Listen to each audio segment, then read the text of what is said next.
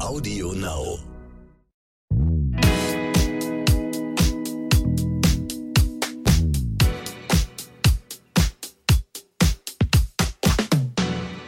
Hallo und herzlich willkommen zu So bin ich eben, euer Psychologie-Podcast für alle Normalgestörten mit der Autorin, Bestsellerautorin und Psychotherapeutin Stefanie Stahl. Und mit dem Masterpsychologen Lukas Klaschinski. Heute wollen wir über negative Gefühle reden und wann sie berechtigt sind und wann man sie loslassen sollte. Dazu haben wir viele Hörermails bekommen. Die könnt ihr uns immer schicken an, so bin ich eben at randomhouse.de. Und die Frage ist dann, wann erkennt man eigentlich, dass man aus einem Schattenkind heraus handelt und wann ist es berechtigt, in diesem Moment die negativen Gefühle zu haben? Also wann ist es eine Projektion und wann sind die negativen Gefühle berechtigt und Wut und Enttäuschung hat ja auch eine Funktion, ne? das darf man ja nicht vergessen. Mhm, ich sollte vielleicht nochmal den Begriff der Projektion erklären. Ich weiß nicht, ob der jedem so, so geläufig ist. Ähm, wir sprechen von einer Projektion, wenn wir etwas bei anderen wahrnehmen oder sehen, was eigentlich zu uns gehört. Also nehmen wir mal an, ich habe ein Schattenkind, ähm, das sich oft sehr unterlegen fühlt. Also Schattenkind ist ja diese negativen Prägung vom Teil des inneren Kindes, das sich oft unterlegen fühlt. Dann bin ich unheimlich gefährdet, in andere Menschen eine Überlegenheit hinein zu projizieren. Ne? Weil ich mich klein wahrnehme, nehme ich die anderen Menschen groß wahr. Das ist eine typische Projektion. Mhm. So, und dann kann es zum Beispiel passieren, weil ich den anderen so groß wahrnehme, und ähm, der sagt jetzt irgendetwas zu mir, der hat vielleicht eine kleine berechtigte Kritik oder eine kleine Bitte, weil ich den aber als so übermächtig wahrnehme, fühle ich mich unverhältnismäßig verletzt von dieser kleinen Bitte oder dieser Kritik und werde dann sehr wütend. Ne? Und dann wäre das eine Projektion, weil ich etwas, was zu mir gehört, ähm, zu ihm tue, sozusagen. Ne? Und im Leben ist es ganz, ganz wichtig, dass man das, was zu einem selbst gehört, dass man dafür die Verantwortung übernimmt und das, was zu anderen gehört, auch wirklich bei denen belässt. Ja, also wenn anderer Fall, äh, ein Mensch würde mich sehr unhöflich und abwertend behandeln, dass ich das nicht zu mir nehme und denke und fühle, ich bin schuld, ich habe das ja nicht anders verdient und äh, wäre ich besser, dann würde er mich besser behandeln, sondern es bei ihm belasse und sage, okay, äh, dieser Mensch ähm, benimmt sich sehr abwertend und unhöflich und das ist seine Verantwortung und das gehört nicht zu mir. Hm. Das passt auch hervorragend zu unserer Hörermail, die wir von Henriette bekommen haben. Mein großes Problem ist, dass ich nicht weiß, wann ich im Schattenkind-Modus bin bin ich immer, wenn ich traurig, wütend, gekränkt bin, im Schattenkind. Wenn mein Freund mich anschreit oder beleidigt oder mich verletzt, bin ich dann im Schattenkind-Modus? Oder wenn im Büro, wie selbstverständlich, alles auf mich abgewälzt wird und wenn ich abends im Bett liege und weine, weil mein Freund mich verlassen hat, ist das alles der Schattenkind-Modus? Wann ist mein Ärger, meine Wut, meine Trauer dann überhaupt berechtigt? Könnt ihr hier ein paar Hilfestellungen geben? Hat jedes negative Gefühl mit dem Schattenkind zu tun? Ähm, das kann man mal direkt beantworten. Nein, nicht alles hat mit dem Schattenkind zu tun. Es gibt einfach sehr belastende Gefühle, ähm, die völlig offensichtlich nachvollziehbar sind. Ja, also wenn ich eine traurige Nachricht erhalte, also was weiß ich, wenn eine sehr gute Freundin von mir krank ist oder noch schlimmer stirbt, wenn ich selber eine schlechte Diagnose habe, wenn wenn ich äh, mich von der Arbeit äh, einfach, wenn da sehr viele Ansprüche an mich gestellt werden und ich habe das Gefühl, ich bin total überfordert, ähm, wenn ich mich ärgere, weil jemand eine wirklich unverschämte Bemerkung gemacht hat und so weiter und so fort. Das sind alles Gefühle, die ähm, zwar auch äh, negativ sind im Sinne von belastend, aber die eine klare Ursache-Wirkungsverkettung haben. Wobei man natürlich auch darüber philosophieren kann, und das tun ja auch viele, ähm, dass man auch zu diesen Problemen natürlich sich eine andere Haltung äh, zurechtlegen kann. Also dass man auch da weniger in die eigene Emotion geht. Also das ähm, ist ja das äh, ganz großes Ziel auch der Buddhisten und so weiter. Aber die Straße möchte ich jetzt nicht runtergehen.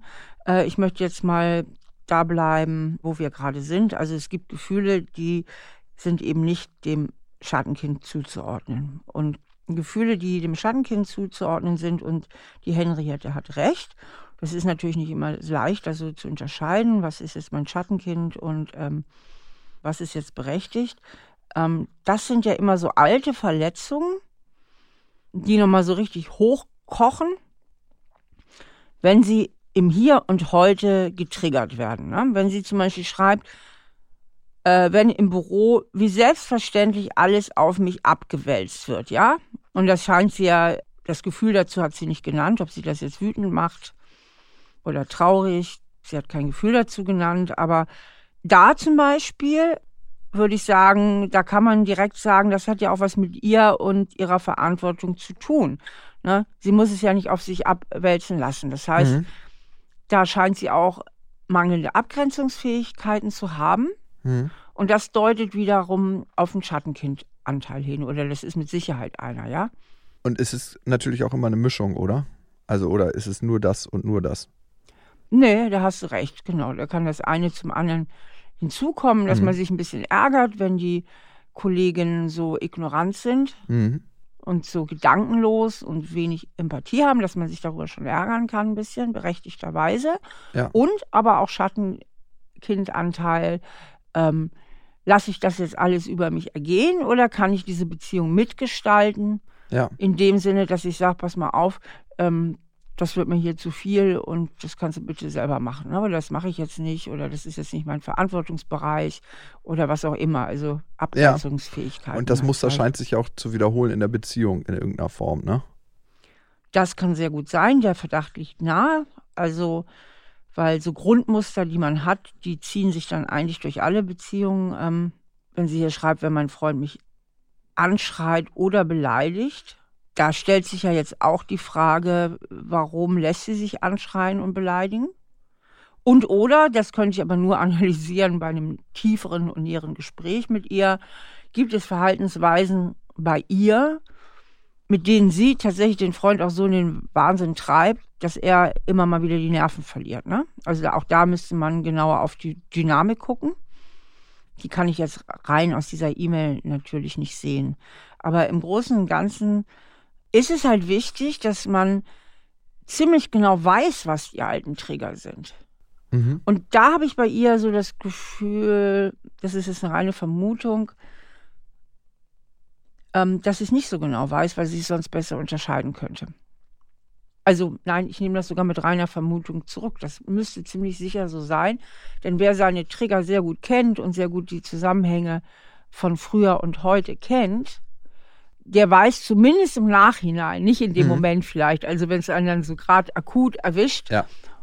und das alte Programm voll äh, losgeht, in dem Moment vielleicht nicht, mhm. aber äh, wenn man sich wieder beruhigt hat, dann weiß man dann meistens ziemlich genau im Nachhinein, ey, da hat es mich wieder voll im Schattenkind erwischt. Ja, okay.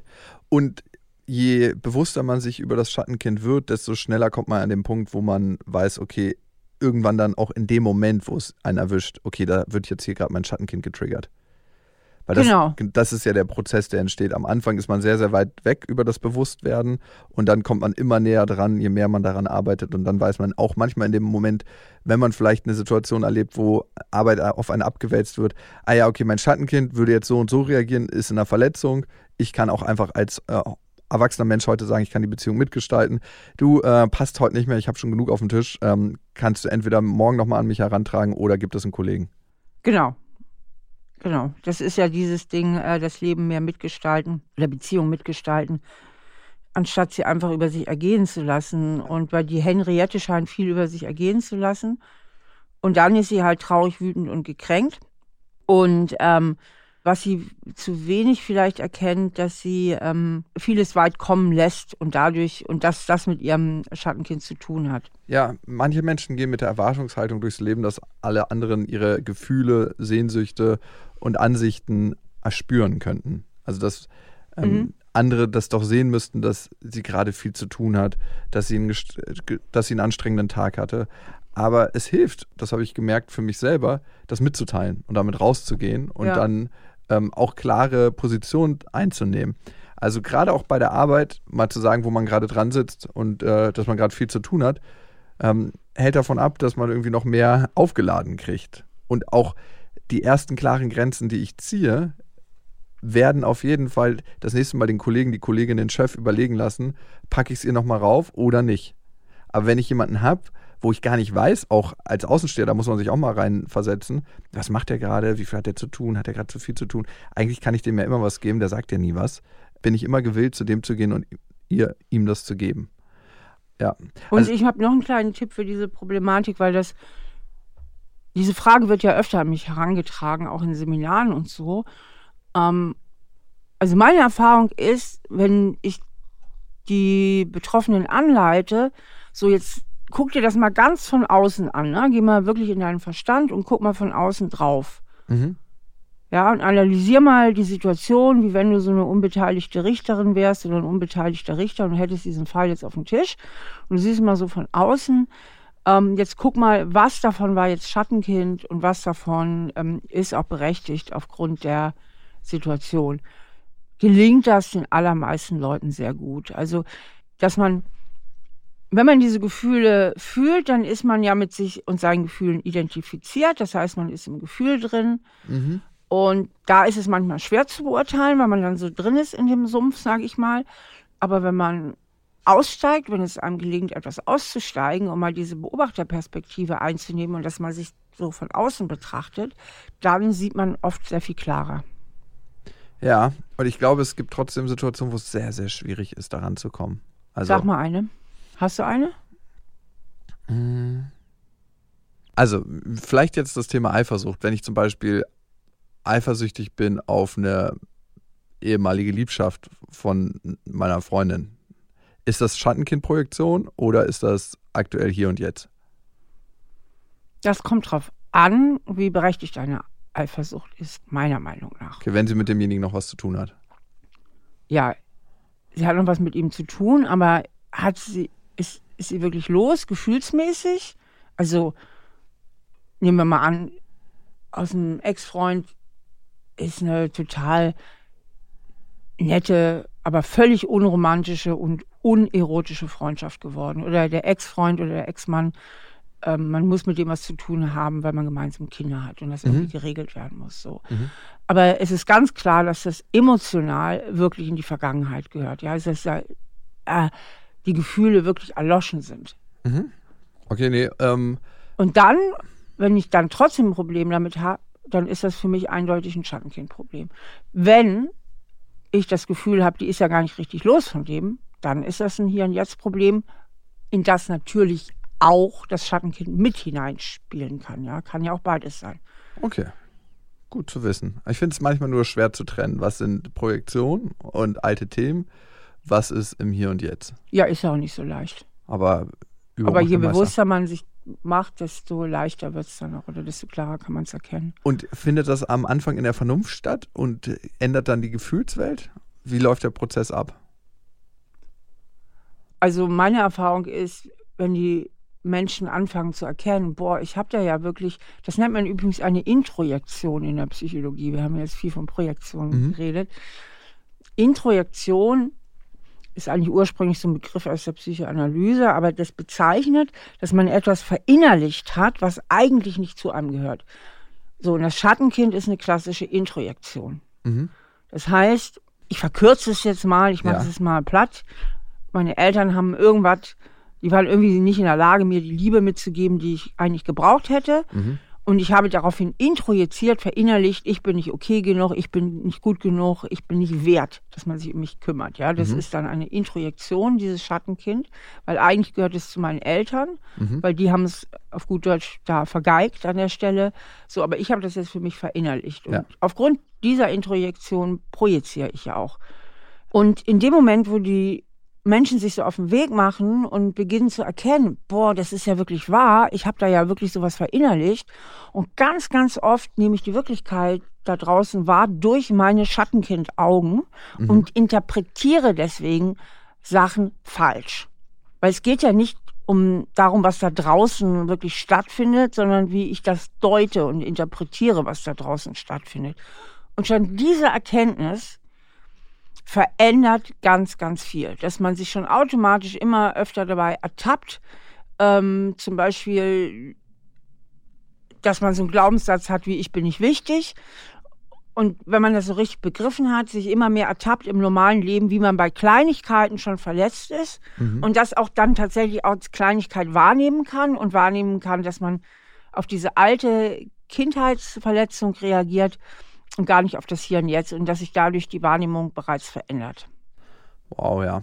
Ich habe dazu ein anderes Beispiel. Ich habe ähm, zum Beispiel die Erfahrung gemacht, dass die Ex-Freunde meiner Mutter oft meine Grenzen so überschritten haben, auch körperlich. Ne?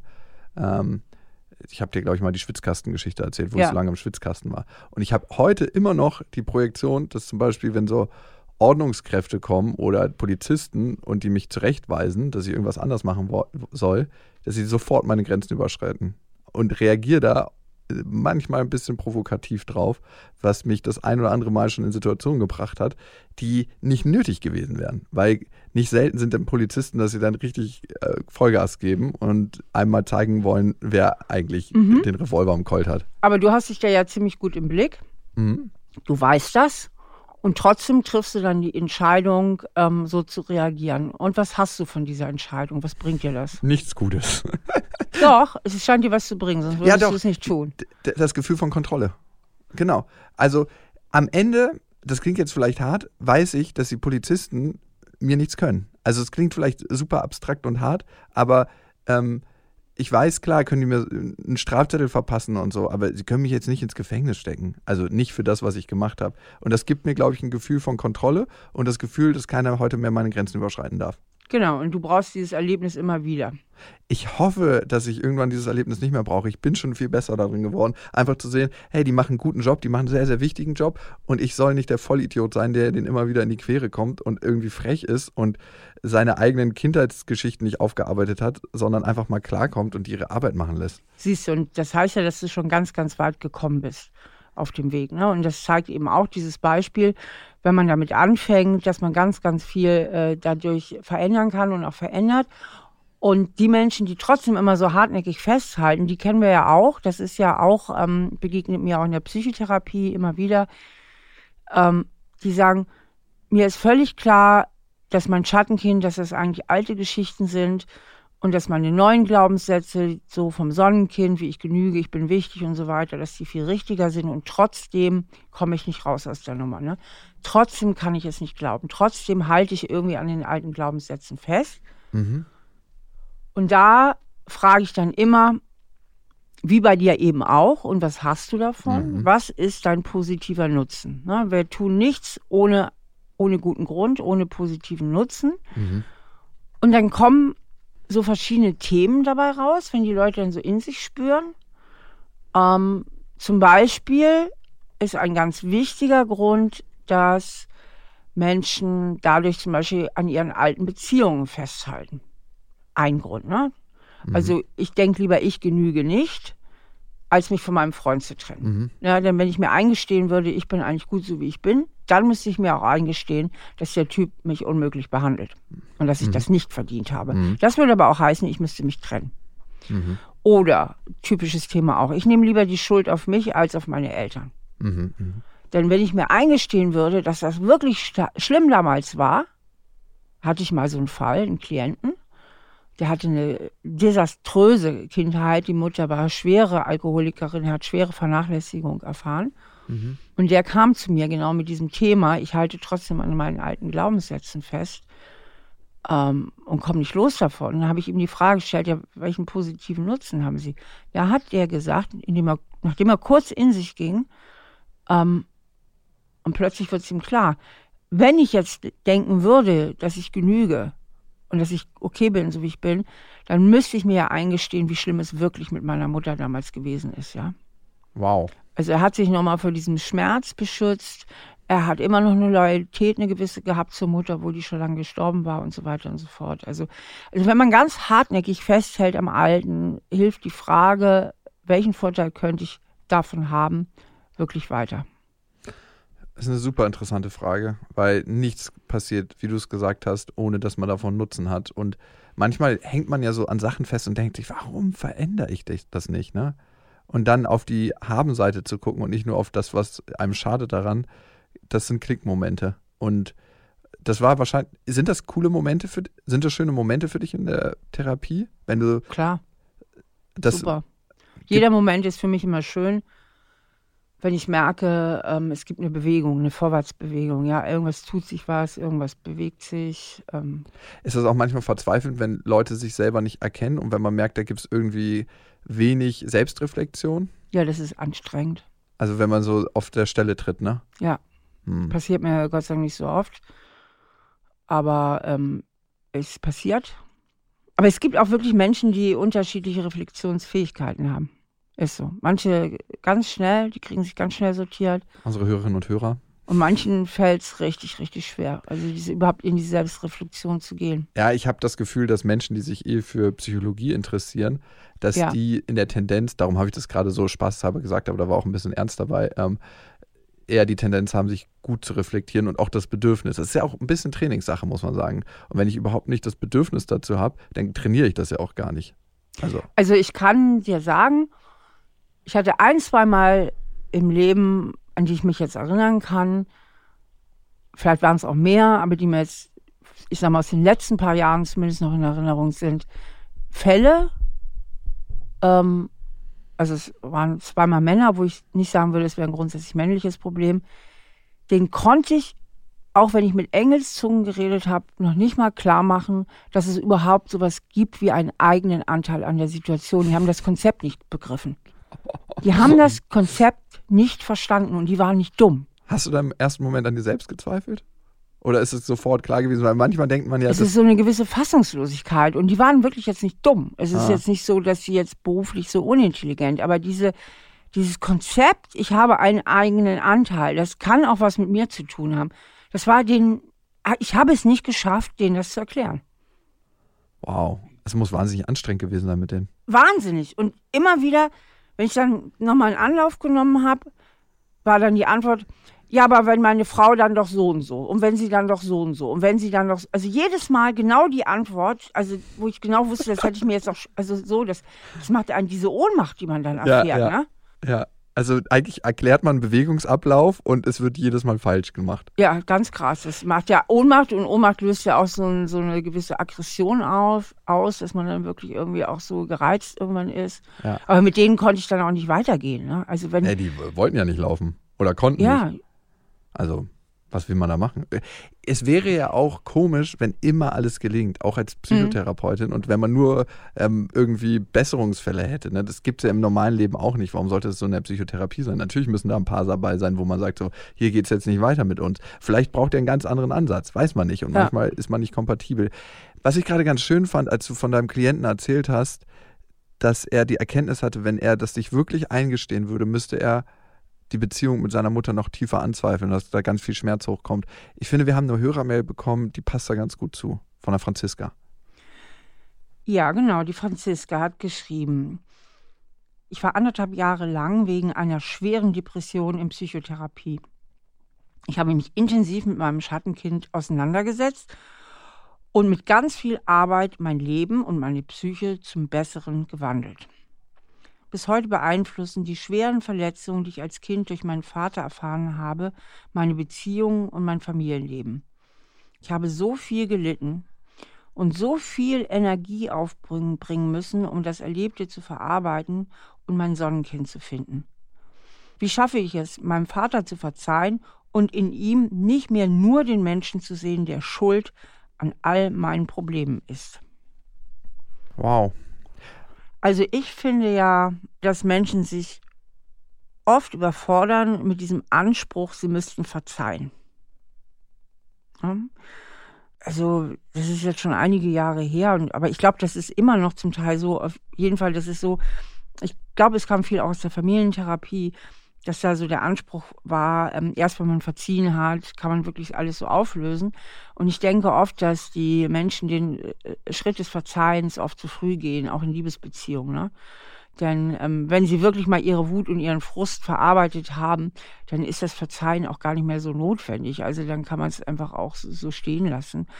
Ähm, also ich habe in meinem psychologischen Denken spielt dieses Verzeihen nicht so eine überragende Rolle. Mhm. Weil beim Verzeihen kann eben einfach Folgendes passieren und gerade in dieser Vater-Kind-Konstellation, dass das Kind mal wieder die Verantwortung dafür übernimmt, die Beziehung zum eigenen Elternteil zu bereinigen. Mhm. Und das hat das Kind schon die ganze, ganze Zeit getan. Ganze Zeit getan, hat es schon ja. als Kind getan. Und dieser Anspruch, okay, ich verzeihe meinen Eltern, sie hatten es ja auch nicht leicht und, und, und, und, ist eigentlich wieder mehr das Gleiche in der alten Struktur. Mhm.